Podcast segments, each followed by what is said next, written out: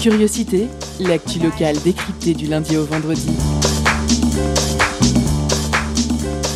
Pendant une heure, la rédaction de Prune écoute et questionne les acteurs du territoire.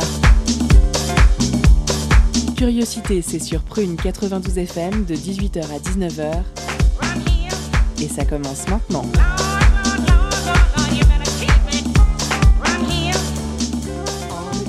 Bonsoir à toutes et à tous. Nous sommes le 15 février 2021. On est ravis de vous retrouver pour ce nouveau Curiosité du lundi. L'équipe est presque complète ce soir dans le studio et on est prêt pour une heure d'infos culturelles, d'infos locales et toujours de la bonne humeur pour cette émission. Bonjour à toute l'équipe. Salut. Camille. Salut Sam. Salut Titouan. Bonsoir. Et salut Aléa de loin. Alors, au sommaire ce soir, nous recevrons Olivier Alloire, directeur de l'Institut de sondage GECE, e, basé à Rennes, qui publie une enquête sur l'impact des restrictions sanitaires sur le moral des Français. Olivier Alloire sera au micro de Titouan. On retrouvera Camille et Léa pour leur chronique. Léa nous dira comment, à l'occasion de la Saint-Valentin, elle a plutôt divorcé d'elle-même. Et Camille, de quoi vas-tu nous parler aujourd'hui? On va prendre un peu la température euh, du moral des Français également. D'accord. Dans le Zoom de la rédaction, en deuxième partie d'émission, vous retrouverez une rediffusion d'une interview sur les permanences de Madame Pignon, organisée par l'Atelier du Pignon, atelier d'auto-réparation de vélos. Les permanences de Madame Pignon sont des ateliers réservés aux femmes et aux personnes non binaires. Interview réalisée par Baptiste. Et bien entendu, la pause cadeau à peu près au milieu de l'émission, avec ce soir un vinyle à gagner. Vous avez le programme, c'est lundi, c'est permis et c'est parti. Jingle.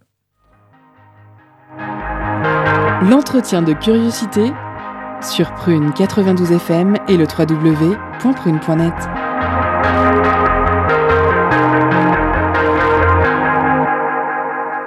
On retrouve tout de suite Titouan avec Olivier Alloire pour notre grand entretien. Bonsoir à tous. Mon invité de ce soir est donc le directeur de l'Institut de sondage et d'enquête rennais, GCE, euh, GECE. Pardon. Bonsoir Olivier Alloire. Bonsoir. Est-ce que j'ai bien prononcé le nom de l'Institut, pardon? C'est Institut GC, mais GCE ça passe. Ok, je vous remercie. Donc bah, vous êtes référé par le ministère de la Culture et de la Communication comme expert sur les études publiques. L'Institut a d'abord été spécialisé dans la culture, puis s'est étendu à plusieurs secteurs comme à celui de l'entreprise, des, institutions pardon, et de l'environnement. Aujourd'hui, euh, GC publie le rapport euh, d'une grande enquête à propos de l'impact des restrictions sanitaires sur le moral des Français, qui révèle des résultats alarmants et approfondit la question de la réouverture de certains espaces de loisirs. Alors ma première question, Olivier Alloire, est est-ce que vous pourriez commencer par nous donner trois chiffres les plus marquants des résultats de cette enquête?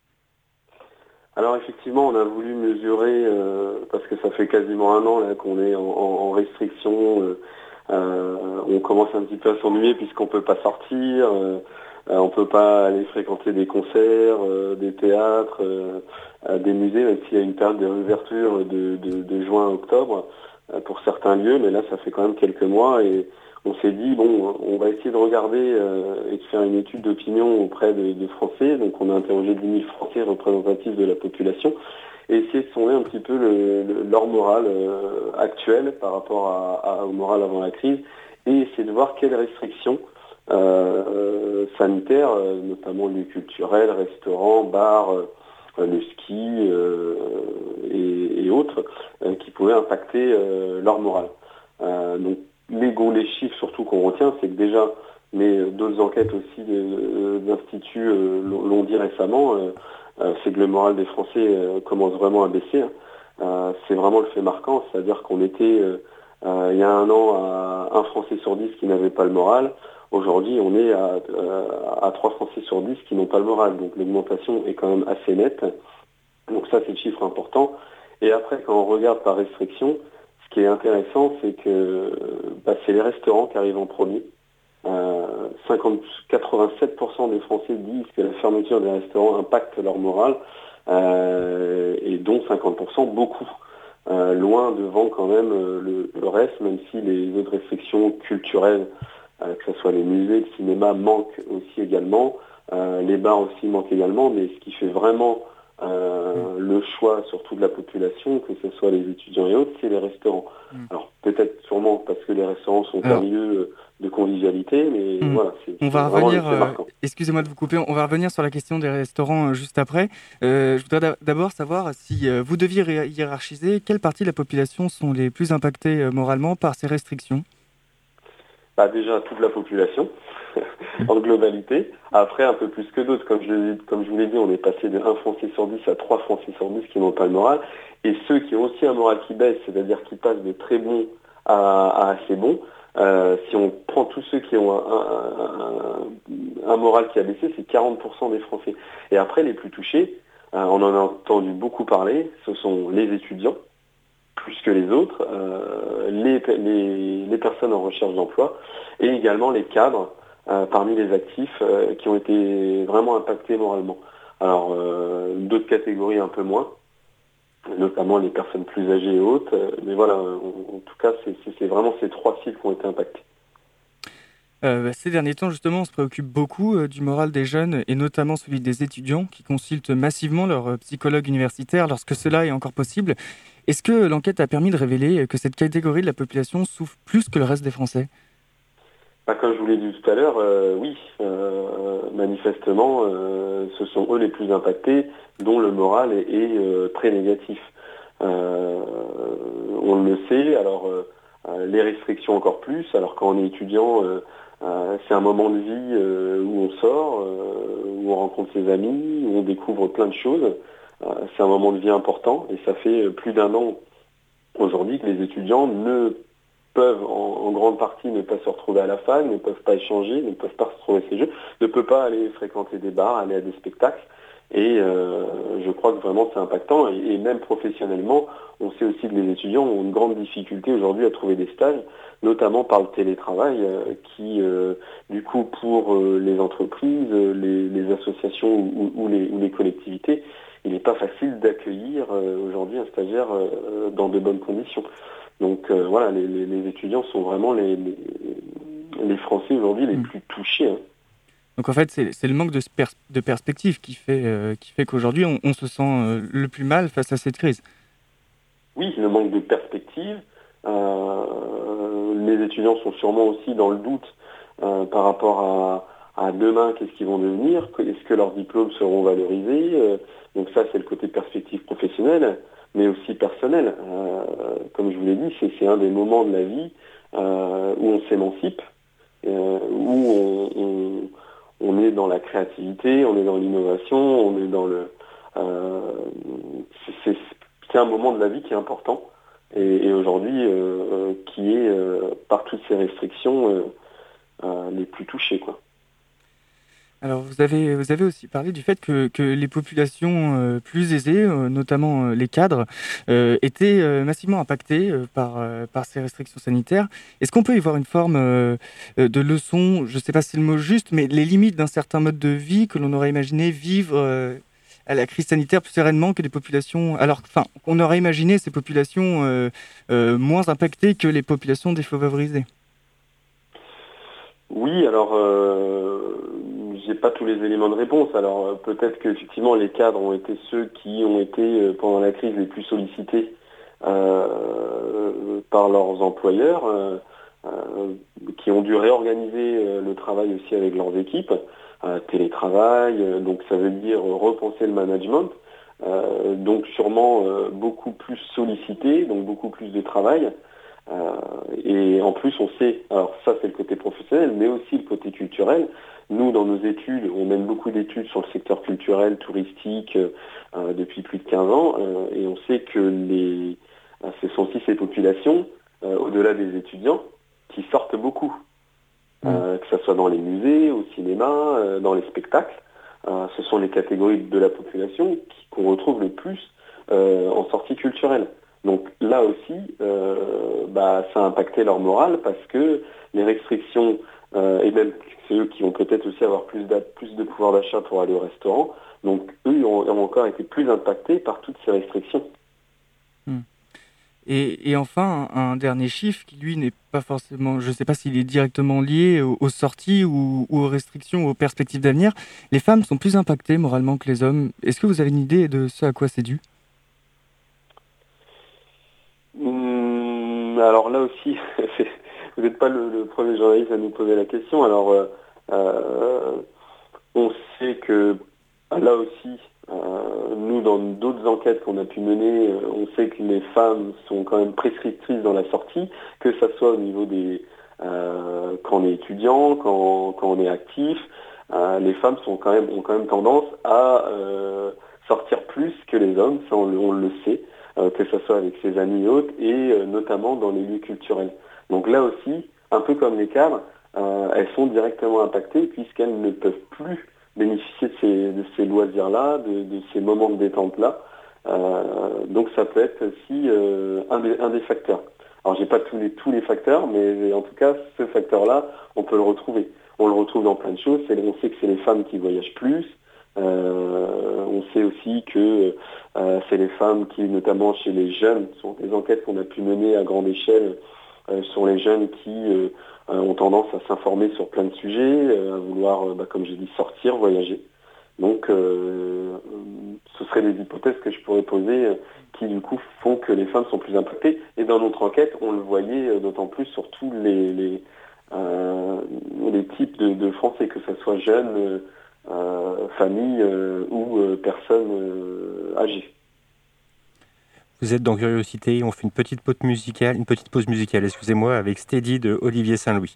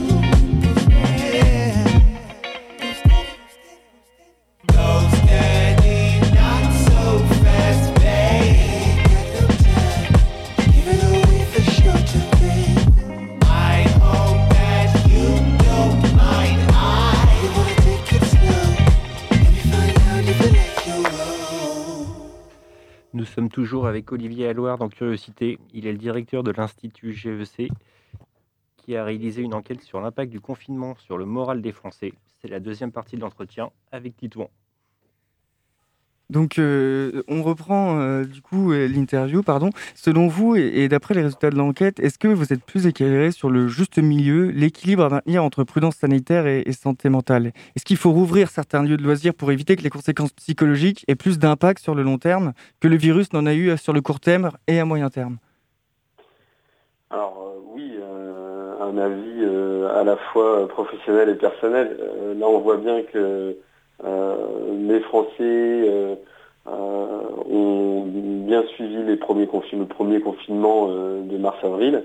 Euh, on est revenu à peu près à la vie normale cet été. Et puis là, effectivement, les, restrictions durent depuis maintenant novembre. on ne sait pas quand ça va rouvrir. Et à, part les commerces, les grandes surfaces et autres qu'on rouvert, tout le reste reste fermé. Et on est vraiment dans une attente aujourd'hui, une perspective pour l'instant totalement incertaine. Euh, bon, je pense qu'effectivement certains lieux euh, devraient euh, pouvoir, dans les règles sanitaires, pouvoir justement réouvrir où les flux de, visiteurs restent finalement assez continus, où on n'est pas à accueillir 20 000 personnes d'un coup au même endroit. je pense par exemple au cinéma, au musée, également, pourquoi pas, alors les restaurants c'est un peu plus compliqué, mais euh, je pense qu'il y a possibilité de trouver euh, euh, des règles, mais en tout cas, voilà. c'est sûr que, vu le moral aujourd'hui des Français, les restrictions sur lesquelles aujourd'hui cela peut jouer, je pense qu'il faut avoir là, dans les prochaines semaines, une certaine souplesse, même s'il y a une, grosse incertitude par rapport à la situation sanitaire. Mais voilà, on, est capable de rouvrir des commerces, mais le, débat dure quand même depuis plusieurs semaines. Euh, maintenant, euh, on peut rouvrir des commerces, effectivement, on peut être euh, beaucoup de personnes en même temps à un endroit, alors que d'autres ont mis en place des règles sanitaires à la réouverture du premier confinement, lieux culturels, voire même restaurants, où là, on était sur des choses quand même très strictes, risque de contamination à mon sens, alors, euh, est, plutôt faible. En tout cas, les flux euh, sont continus et ne permettent pas d'avoir euh, une masse de gens à un instant T. Hmm. Donc rouvrir certains espaces de loisirs, oui, mais évidemment pas tous. Alors voilà, pas tout. je pense qu'on peut rouvrir des espaces de loisirs, que ce soit sportifs, notamment culturels, mais dans des règles sanitaires où effectivement on n'est pas sur beaucoup de personnes au même moment, au même endroit. Et est-ce que vous avez eu l'opportunité de comparer vos résultats à ceux d'instituts euh, de sondage étrangers, à des enquêtes euh, étrangères et qui, traitaient des mêmes, des mêmes questions? Alors, euh, identique, non, mais on sait qu'aujourd'hui, bah, le moral, alors c'est les Français, mais aussi sur d'autres pays, hein, est quand même en baisse. On voit euh, dans d'autres pays européens euh, que les règles sanitaires euh, sont les mêmes. Hein. On n'est pas, il n'y a pas que les Français qui sont logés à la même enseigne, mais certains là, justement, on le voit en Italie, on le voit en Espagne, on le voit ailleurs, où bah, ils ont quand même rouvert des espaces de loisirs, où justement les flux de visiteurs sont maîtrisables et il n'y a pas un afflux de, monde au même moment, hein, qui permet de limiter le risque de contamination et du coup et permet de laisser une certaine liberté euh, euh, à ceux justement euh, qui souhaitent sortir. Vous voyez, on a rouvert un petit peu les facs, c'est timide mais c'est déjà ça parce que il faut lâcher un peu du mou, sinon on risque de, tomber sur quand même des problèmes psychologiques importants et derrière du coup des maladies graves à, moyen terme. Hmm. Et une question euh, plus sur le, sur le profil type des, Français. Est-ce que vous avez pu distinguer si les Français qui ont des euh, profils plus sensibles aux restrictions que leurs voisins européens, euh, ou si ce sont plutôt les conséquences des restrictions mises en place qui sont plus importantes? C'est quoi? C'est nous qui sommes capricieux ou c'est nous qui en prenons plus que les autres? Euh, J'ai pas bien compris votre question. Vous pouvez le. Est-ce que les, les, les Français, euh, ils sont, ont- le, le moral baisse parce que justement c'est les restrictions qui sont importantes ou c'est parce qu'on n'est pas un peu capricieux au fond? Non, je pense pas. Je pense pas. On est, on n'a pas été capricieux. euh, au contraire, hein, on, on- on est quand même un, un pays qui euh, de, de- de personnes revendicatrices sur plein de domaines. Euh, les Français vont souvent dans la rue euh, euh, manifester leurs désaccords euh, sur plein de sujets. Euh, on aime bien se faire entendre et au contraire, je pense que nous, euh, Français, euh, vous l'avez vu hein, depuis un an, euh, euh, on, on respecte bien les règles. Euh, Il n'y a pas de débordement, il n'y a pas de, de, de, de- trop de personnes qui, qui peuvent se plaindre, mais je veux dire, les, les règles sont respectées et on le voit dans les sondages aussi euh, d'autres instituts. Euh, 60%, euh, 55 à 60% des Français sont prêts à être reconfinés. Donc, euh, je veux dire, on, suit, euh, on, on est plutôt même docile. Moi, je trouve Mm. ça euh, euh, plutôt bien, euh, mais euh, on voit bien qu'aujourd'hui, euh, euh, cette docilité depuis un an euh, commence vraiment euh, à impacter. Alors, euh, euh, alors moi, je, on n'est pas, moi, je, je, je suis pas la parole, euh, je suis qu'un institut. Euh, on met en avant des, des chiffres et des enquêtes. Euh, on n'est pas les seules enquêtes qui montrent que le moral baisse. Euh, Mm. Beaucoup sont les étudiants. Euh, après, certains ont plus de chances que d'autres. C'est sûr que lorsqu'on est en famille, euh, euh, lorsqu'on est en famille avec ses enfants, on est peut-être euh, un petit peu moins impacté parce qu'on est, on reste dans le dans le cocon familial que d'autres euh, qui peuvent être seuls euh, ou isolés. Euh, je veux dire, c'est pas la même chose. Donc, on n'est pas tous logés à la même enseigne, on vit pas les, les choses de la même manière. Et là, autant en avril, c'était certaines parties de la population qui étaient atteintes, et là, on voit que vraiment tout le monde est touché moralement, quoi. Euh, Et, excusez-moi juste, Olivier Elloir, il nous reste que quelques minutes. Comment euh, se construit une enquête qui repose sur un échantillon de 10 000 personnes? Bah, comment, comment se constitue? C'est-à-dire que euh, c'est comme toute enquête d'opinion aujourd'hui. Il y a beaucoup d'enquêtes voyez, sur combien de pourcentage de Français souhaitent se vacciner, par exemple. on a souvent là, on, on nous sort les sondages sur les, les, le deuxième tour de présidentiel. Bah, nous, c'est la même chose. C'est-à-dire qu'on va interroger 10 000 personnes. On va mettre ce qu'on appelle, nous, des quotas. C'est-à-dire qu'il faut que ces 10 000 personnes soient représentatives des, soit des plus de 60 millions de Français euh, qui sont âgés enfin pas 60 millions, plutôt 45, 50 millions de Français qui sont âgés de 18 ans et plus. Donc on met des quotas au préalable, on va interroger euh, tant d'étudiants, euh, tant d'actifs, parmi les actifs tant de cadres, de d'employés, d'ouvriers, tant de retraités, et à travers toute la France avec une représentativité aussi par région. Donc voilà, on fait on, on, ces 10 000 sur tout le territoire avec des quotas euh, d'âge, euh, hommes-femmes, et comme je vous l'ai dit, de, de catégories socio-professionnelles pour que ça corresponde euh, précisément au recensement de la population euh, totale. Alors, dernière question. euh, une enquête sur l'évolution des pratiques culturelles euh, en ligne depuis, que la, depuis la crise sanitaire et en création. Euh, comme... Alors, je vais reposer la question, je me suis perdu, pardon. Donc, une enquête... Tout le monde se fiche de moi en studio. Donc aujourd'hui, il y a une enquête sur l'évolution des pratiques culturelles online depuis euh, le début de la crise et sur la création de nouveaux contenus qui viendra compléter cette étude dans quelques semaines. En quoi était-elle nécessaire? Alors, on a mené en, en avril premier confinement, on voulait voir justement ces restrictions, est-ce qu'elles ont été euh, euh, par des pratiques online. Euh, Les lieux culturels, de spectacles et autres ont mis beaucoup de contenu en ligne, euh, ont proposé des concerts live, euh, ont proposé des visites virtuelles de musées ou en direct, enfin ou en, en- en- en visio, Euh, donc on s'est dit tiens, euh, on a mesuré déjà en avril et on voulait le refaire là justement en, janvier, six mois après, pour savoir est-ce que bah, depuis avril, il y a eu la réouverture des lieux culturels de juin à octobre, et on s'est dit est-ce que euh, bah, demain euh, il y a des nouvelles pratiques qui sont qui ont émergé, le fait que bah, on peut pas sortir euh, et vous le verrez. on va sortir les résultats dans quelques jours, en tout cas avant la fin février, et vous verrez que ces pratiques, en tout cas online, ont progressé.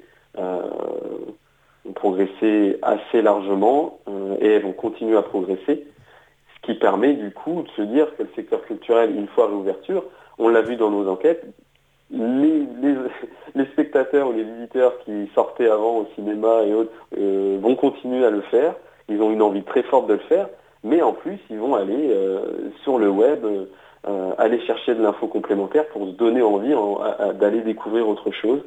Et c'est tant mieux, hein, tant mieux. Donc, si la connaissance évolue et va dans le bon sens, vous le verrez prochainement. Mais en tout cas, c'est quelque chose qu'on souhaitait mesurer puisque c'est aussi un de nos secteurs privilégiés sur lequel on travaille, euh, parmi d'autres secteurs, hein. mais c'est un, secteur qu'on aime bien, donc on voulait aussi euh, amener des résultats euh, aux professionnels de la culture pour qu'ils puissent, dès rouverture, bah, innover.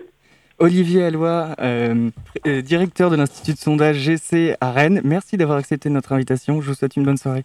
Une bonne soirée à vous, merci. Merci Olivier pour cet éclairage. Merci Titouan. C'est le moment de retrouver Camille pour sa chronique sur le même sujet.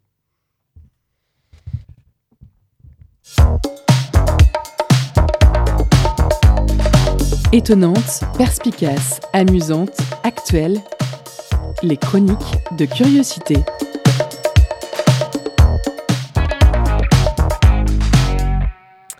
Yes, salut l'équipe. Alors sur une échelle de 0 à 10, comment ça va? En sachant que 0, c'est de se retrouver à faire la queue à 17h45 pour rentrer dans le Carrefour Market. Et 10, c'est de marcher joyeusement dans la neige alors qu'on habite Nantes, Rennes ou Paris. Alors, dis-toi euh, Ça va, euh, je suis très adaptable de toute façon. tu me donnes un chiffre? Sam? 7. 7 Ok, d'accord, pas mal. Constance? Mon micro n'était pas allumé. Euh, franchement, moi, je serais plutôt 4-5 euh, là. Ah ouais, bon. Euh, bah, moi, je dois être à 6, donc bah, un beau 6 sur 10.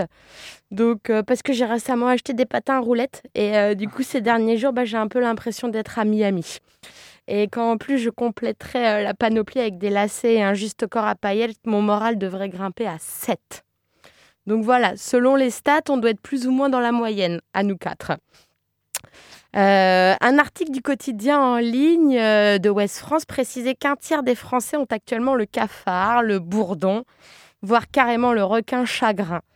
Alors ensuite, on lit, je cite de cet article, que certaines catégories sont davantage touchées par la pandémie du Covid-19 et ses effets, comme les demandeurs d'emploi, les revenus modestes, les catégories socio-professionnelles supérieures et surtout Désolée, mais comme je suis pas abonnée, bah, on n'aura pas la suite. Ou alors, euh, si on a bien suivi l'interview, on devrait le deviner. Allez, comme si on faisait une petite partie sur Duel Quiz, le jeu qui booste votre culture générale. C'est parti. Alors, parmi ces quatre propositions, quelle catégorie souffre le plus moralement des multi-couvre-feux et redéconfinements Réponse 1, les personnes âgées. Réponse 2, les étudiants. Réponse 3, les gens qui bossent dans la culture. Réponse 4, les chats. Euh, euh, les chats, parce que moi, il a pas faire hein, pour un confinement. Il a toutes les expériences possibles. les maîtres sont démoniaques. Alors, réponse quoi? Moi, j'aurais dit mon chat aussi. moi, je dirais la culture. Euh. Ça marche avec les autres animaux de compagnie aussi? Bah ouais, je pense poisson rouge, surtout aussi quand on la regarde tourner. Bon, officiellement, la vraie réponse, c'est la 2, les étudiants. Donc ces jeunes pleins d'espoir qui décident d'aller vivre dans les chambres euh, de bonne pour se consacrer pleinement à l'étude d'une discipline. Alors au début, ils autogèrent leur planning entre les bancs de l'amphi, les révisions acharnées et les examens. Puis progressivement, ils découvrent les joies des soirées étudiantes, ils créent des liens, ils se déplacent toujours en bande organisée, même à la BU. Et au final, le but est d'optimiser la sélection des cours à suivre afin d'avoir assez de temps pour créer des souvenirs avec les autres. Souvent, les premières années d'études ne correspondent pas vraiment à notre situation professionnelle actuelle. Mais en tout cas, elles nous orientent et nous procurent de sacrés émois amicaux et amoureux. À 20 ans, on est, invincible. On est. À 20 ans, rien n'est impossible. On traverse les jours en chantant et l'amour, c'est le plus important. Comme chantait euh, si bien une philosophe des années 2000. Alors aujourd'hui, les étudiants suivent des cours en visio avec des PDF de 200 pages, vivent H24 sur leur lit entre les pattes et le liquide vaisselle et sont au bord des larmes lorsqu'ils retournent exceptionnellement à l'université et revoient d'autres humains. Et surtout, ils ne trouvent pas de stage. Alors sur l'échelle du Xanax, cette catégorie est donc au summum. En attendant le retour à la normale, heureusement, il y a les influenceurs pour les occuper. Cette génération estudiantine ne sera peut-être pas des plus aimables, mais par contre, elle sera super douée pour le tricot, le maquillage et l'autotune.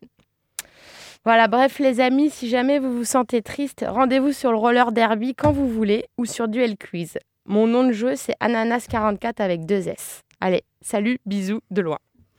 Merci Camille, tu réussi à faire du placement de produits pour euh, Xanax. Ça va être moment maintenant de jouer pour la pause cadeau avec ce soir un vinyle à gagner. Concert, spectacle, cinéma. Tout de suite, Prune comble ta soif de culture avec la pause cadeau.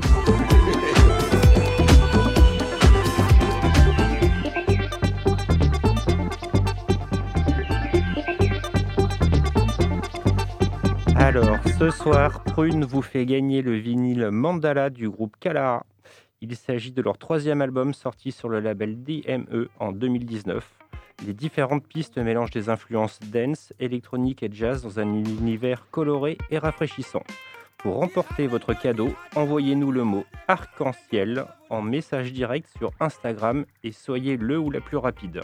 Je répète, envoyez-nous le message arc-en-ciel sur notre Instagram et on vous laisse en musique avec un de leurs titres, Mama Mandala.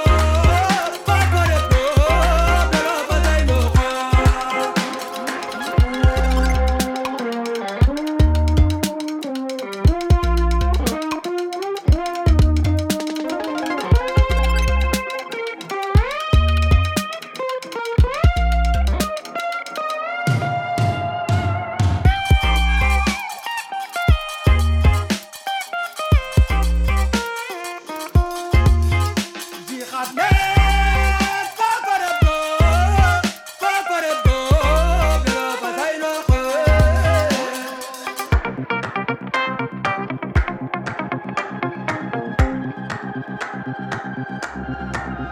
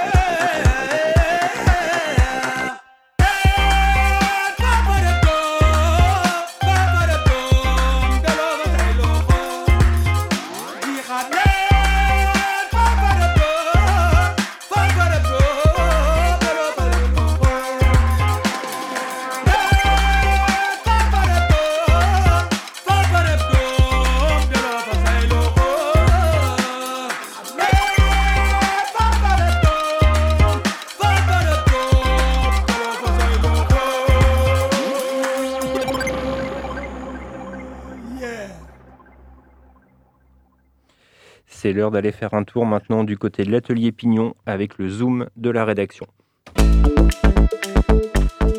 Focus sur une initiative, un événement, un engagement. C'est le zoom de la rédaction.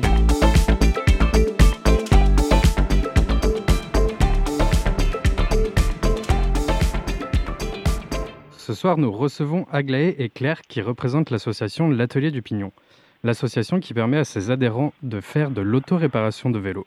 Depuis quelque temps, ils se sont lancés dans une nouvelle permanence, Madame Pignon, qui est exclusivement réservée aux femmes, aux femmes transgenres et aux personnes non binaires. Les filles, bonsoir. Bonsoir. Merci d'être avec nous. Avant de parler plus en détail du projet euh, Madame Pignon, pouvez-vous nous expliquer ce qu'est l'atelier du Pignon et son histoire? L'atelier du Pignon, c'est donc euh, ça fait partie des ateliers Magellan et c'est euh, situé à la Cité des Congrès, à côté de la Cité des Congrès. Et l'atelier du Pignon, ça permet aux, aux, toute personne qui souhaite réparer son vélo déjà de d'adhérer à l'association et ensuite de pouvoir venir demander de l'aide aux bénévoles pour réparer pour, les, pour aider à réparer son vélo. Donc il y a y a plusieurs pièces de d'occasion qu'on peut venir essayer sur notre vélo, qu'on peut venir on peut venir faire de la mécanique et on peut demander de l'aide à tous les bénévoles pour pour auto-réparer son vélo et apprendre à le faire. Vos permanences existent maintenant depuis quelques temps déjà, mais vous avez décidé en octobre de créer une permanence exclusivement réservée aux femmes, aux femmes transgenres et aux personnes non binaires. Pourquoi avoir créé ce moment réservé aux femmes? Bah, En fait, c'est qu'on a constaté qu'il y avait, euh, de manière générale, chez les femmes, un sentiment de non-légitimité euh, dans le domaine de la mécanique parce que euh, dans la société, c'est encore très connoté comme une euh, pratique qui est masculine, en fait. Et du coup, les, les femmes, enfin les femmes du pignon, on avait tendance à se mettre beaucoup plus la pression pour faire quelque chose directement. Euh, on avait euh, en fait on se donnait pas trop le droit à l'erreur ce qui fait que quand on était face à un vélo en fait on on attendait de savoir exactement parfaitement quoi faire pour faire ce qu'on voulait faire en fait et euh, donc on n'avait pas assez confiance en nous et on s'est dit que ça devait être partagé euh, par nos adhérentes du coup euh, voilà le principe c'était de faire une permanence qui permette aux femmes d'être dans un espace bienveillant qui leur est dédié où du coup il n'y a pas cette pression qu'on peut se mettre soi-même puisque tout le monde est au même niveau. En fait, il n'y a pas de présence des personnes qui sont de base censées être expertes alors que c'est pas forcément le cas. Mais euh, voilà, pour qu'on se transmette les unes aux autres euh, ce, ce savoir-faire et ses compétences euh, comme un père le ferait avec son fils. Enfin, c'est un peu c'est ça l'idée quoi. Vous avez déjà ressenti une gêne ou une réserve de la part du public féminin pour participer aux permanences mixtes? Alors euh, pas une gêne, mais plutôt euh, pas on n'a pas forcément un, un, attrait au premier abord ou, ou une légitimité, comme disait Claire, à venir euh, aux permanences euh, mixtes. Et l'idée c'était de faire comme une sorte de porte ouverte. Donc Madame Pignon, ça permet de dire que c'est aussi le lieu de transmission euh, de femme à femme et surtout une manière de s'approprier l'outil pour ensuite venir à des permanences euh, mixtes. Donc s'approprier les outils, pouvoir prendre le temps de, de, le faire et surtout de ne pas être jugé si on ne sait pas faire. Et on n'a pas ressenti de gêne, mais plutôt, euh, plutôt des, des réticences à venir, ou en tout cas c'était pas une facilité de venir.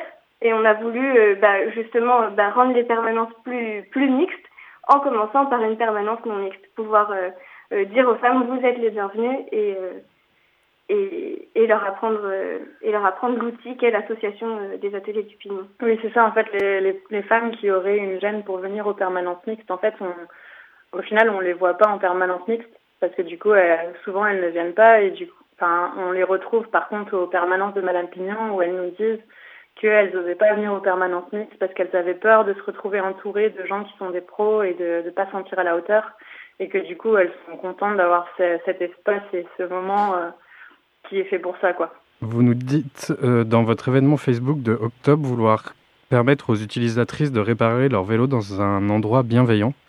La présence des hommes empêche-t-elle cela de l'ordinaire bah, C'est comme euh, je disais en fait euh, tout à l'heure, en gros, le lieu, il peut être très bienveillant dans les permanences mixtes et les, et les hommes de, de, de l'atelier du Pignon sont très très bienveillants. Mais en fait, c'est surtout la pression qu'on se met à nous-mêmes euh, parce qu'on est entouré euh, d'hommes et que du coup, souvent, ils sont très compétents, enfin beaucoup plus compétents que nous parce qu'ils ont touché aux outils depuis plus longtemps, parce que euh, on leur a transmis ça en fait un petit peu plus naturellement. Et du coup, on va se mettre la pression, on va se sentir bête de pas savoir quoi faire, on va, on va se sentir bête de de pas savoir quel est l'outil qu'on nous demande d'aller chercher, qu'est-ce que c'est qu'une clé de 10. Il y a, il y a beaucoup de, de femmes, en fait, c'est la première fois qu'elles touchent des outils ou qu'elles touchent à la mécanique. Et du coup, il y a cette grosse étape à, à passer, en fait, qui, quelle que soit la bienveillance du lieu, avec les barrières qu'on se met nous-mêmes et la pression qu'on se, qu'on se donne, en fait, euh, fait que ça peut être une expérience qui est difficile à, à passer, en fait, euh, une fois que les gens viennent. Euh, après, ça se passe très bien. Généralement, c'est vraiment juste la, la, première étape, en fait, le fait de venir et de, et de se confronter à ça, qui peut euh, freiner certaines personnes, quoi.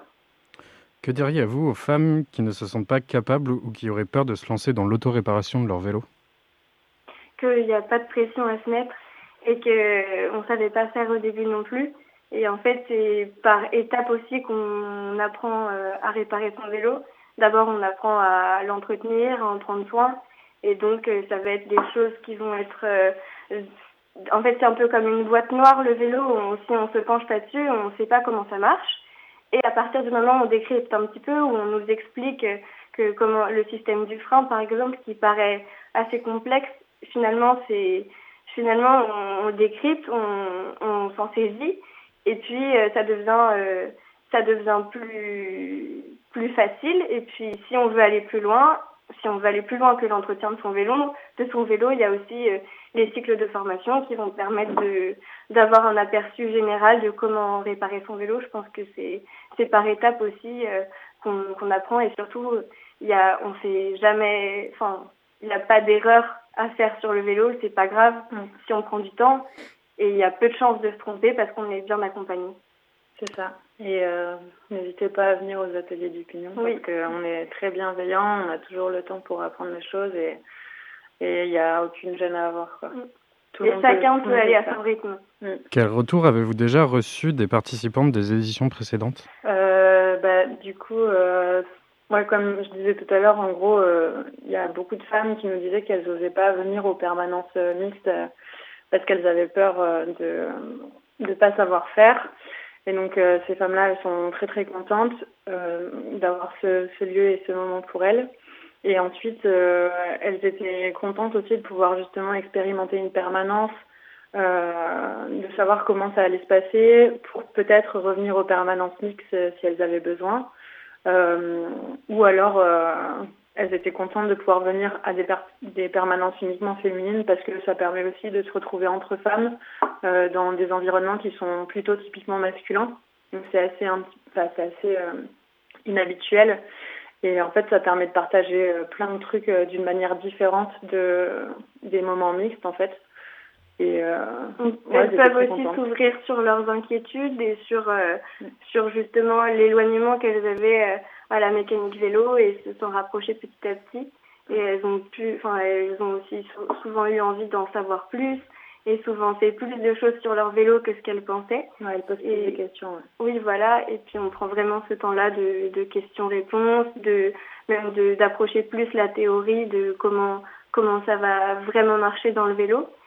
Et c'est c'est plutôt c'est des retours qui sont positifs et on et on a vu pas mal de enfin on a fait on a fait pas mal d'adhésions aussi pendant les permanences de Madame Pignon donc il y a des nouvelles des nouvelles adhérentes qui nous mmh. ont rejoints et qui vont et qui vont revenir pour ouais. et je vois elles sont très contentes aussi de voir euh, de voir comment ça fonctionne et enfin il y a souvent ce truc où elles disent ah c'est dingue je pensais pas que ça pouvait être si simple ou qu'il y avait que ça à faire. Euh, j'ai tout compris et là, enfin, les, avoir ces retours-là, c'est, c'est génial quoi, parce qu'on peut passer 15 euh, minutes à expliquer un truc en essayant d'être euh, très détaillé et de bien imaginer le, le fonctionnement d'une pièce, par exemple, en, en prenant le temps de, de bien montrer quel est l'effet d'un tirage de câble ou quel est l'effet, enfin, qu'est-ce que ça fait de serrer un roulement à billes trop fort ou des trucs du genre.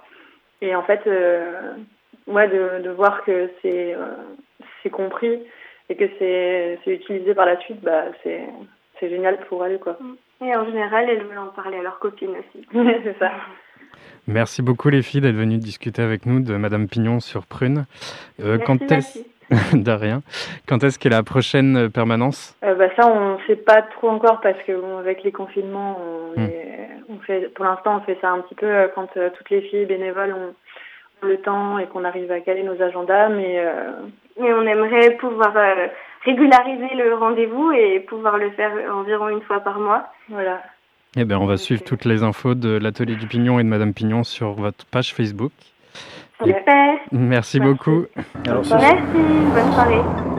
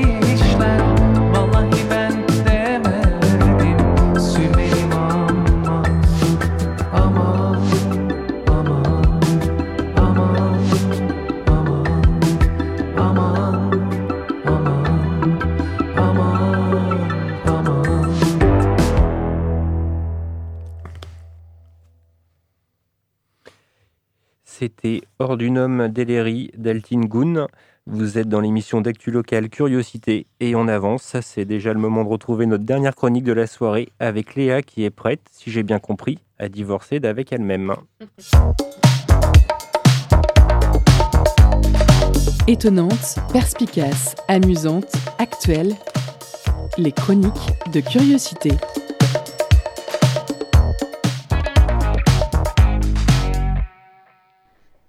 Hello, j'espère que vous allez bien. Alors hier c'était le jour des promos Carrefour sur le pâté, des portes jartelles rouges en dentelle et des incendies à la bougie. J'ai bien nommé la Saint-Valentin. Et quand on y pense, c'est c'est assez malhonnête cette histoire de Saint-Valentin parce que on parle des couples qui vont bien alors qu'on sait qu'en réalité ils sont quand même assez minoritaires. Bah ouais, on va pas se mentir, avec ces histoires de confinement, de réduction du risque apéro, les rencontres, c'est pas la tendance numéro un. Et puis, à force d'être enfermé chez nous, moi je connais un couple qui commence à étouffer, mais sérieusement. C'est celui que je forme avec moi-même. Alors pourtant, au début du confinement, on s'est dit, c'est une super occasion, on va pouvoir se recentrer sur nous, apprendre à mieux se connaître, apprécier notre propre compagnie. C'était l'occasion de tester de nouvelles expériences, de développer nos chakras, de perfectionner notre manucure. Sauf que pour être honnête, après trois cochons tête en bas, trois livres de développement personnel, style avoir le pouvoir de pouvoir avoir du pouvoir, et trois pompes avec Laurie pour se reconnecter à une énergie intérieure et à notre cruel déficit abdominal, la sentence, les amis, est sans appel. Le tête-à-tête s'annonçait vraiment plus long que prévu. Et aujourd'hui, après presque un an de gestes barrières et de solitude sans frontières, je vous le dis, maintenant, si je n'ai qu'une envie, c'est celle-ci.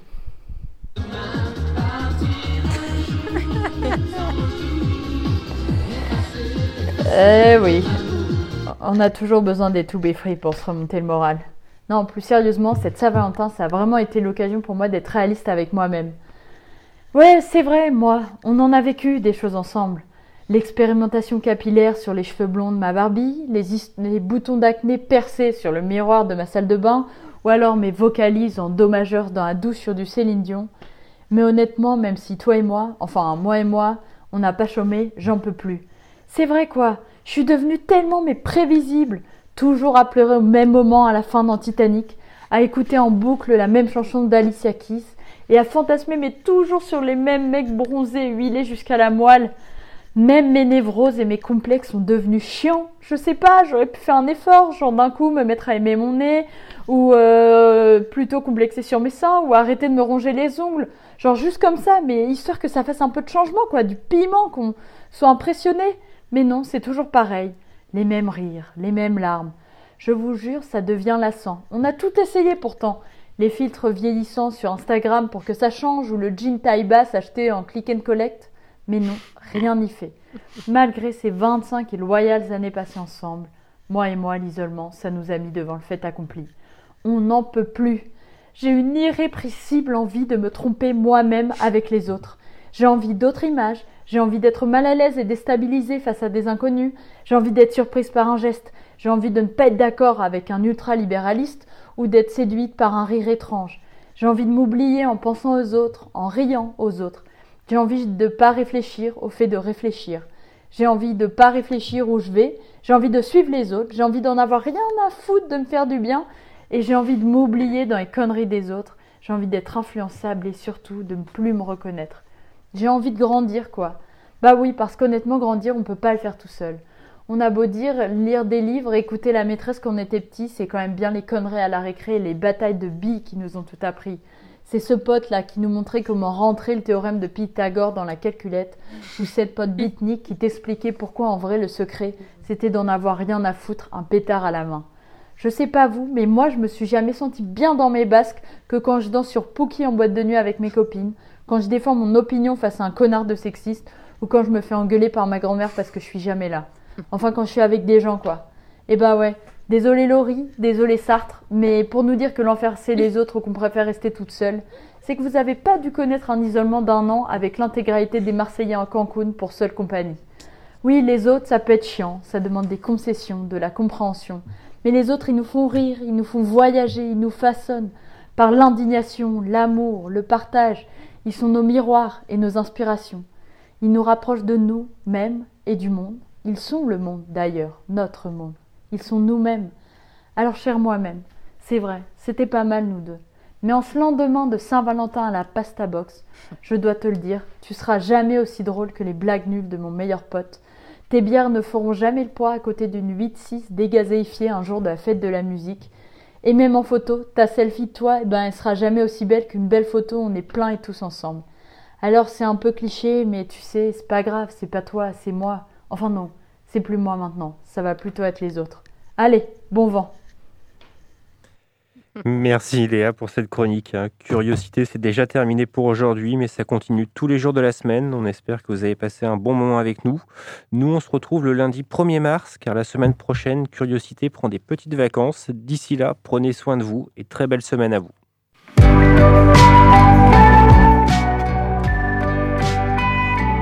Pour écouter ou réécouter Curiosité, rendez-vous sur le www.prune.net.